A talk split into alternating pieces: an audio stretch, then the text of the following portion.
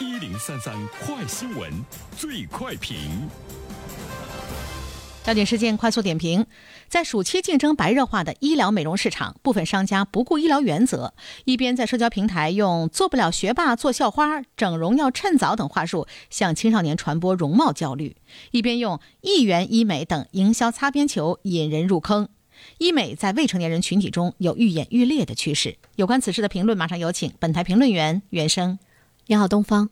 呃，这个趋势呢，我们会看到有一份二零二零年的医美行业的白皮书，在互联网医美消费平台上，九五后、零零后呢是占比过半。呃，同时我们看到呢，就是在今年的二月份，哈。呃，有一家媒体向全国的大学生来进行这个相貌问题的呃问卷调查，有六成的人有一定程度的容貌焦虑。所谓的容貌焦虑呢，就是对自己的外貌呢不够自信啊。所以我们会看到呢。这个有非常刚性的一个市场的需求啊，也有着非常庞大的群体，所以现在呢，对于这个医美业来说，像低龄的呃未成年人这方面呢，来加大呢营销的力度，已经成了一个不可阻挡的这个趋势。呃，人民网在二零二零年医美行业的舆情报告中有七大痛点中说到了整容低龄化，特别要引起呢我们的关注。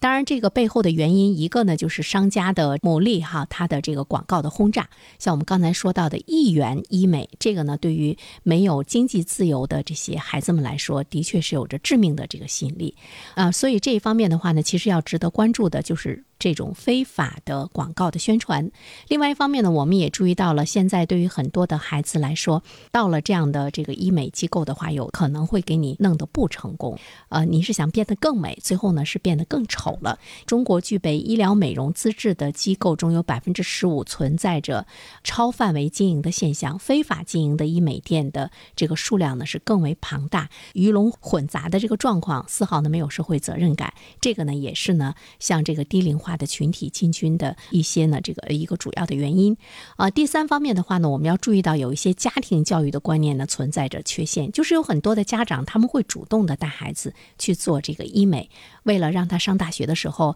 就是一个哎非常漂亮的女孩儿，呃，同时呢也是为了以后呢找职业的这个过程中能够有更多的优势。这里面呢要值得关注的就是医美低龄化的趋势对青少年的身心发展不仅不利，而且给他的价值观也带来了更大的一个这个。的挑战就是说，你是不是长得好看，到社会上做什么事情都有捷径，可以呢取得。更大的一个成功，当然，对于以貌取人的这个社会价值观来讲，我们无法呢让它这个减轻，这个呢是由来已久、普遍的存在。但是我们要注意到，今天的容貌焦虑已经成了一种社会的现象、普遍的现象。为什么有容貌焦虑呢？因为现在有很多长得不好看的人，他可以变得好看，可以变得更好看。那么呢，对于其他的相貌平平的人来讲，带来的压力就更大了。所以，所有的人都要去变得更好看。这种容貌的焦虑呢，它已经。成了一个社会的一个普遍的现象。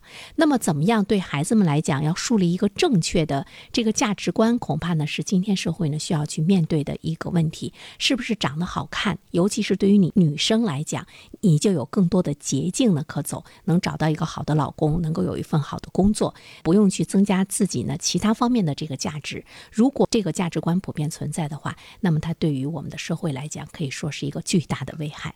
好了，东方。好的，感谢原生。各位听友，大家好，我是原生。最近我解读的《人性的弱点》这本书在喜马拉雅上线了，欢迎大家前去收听。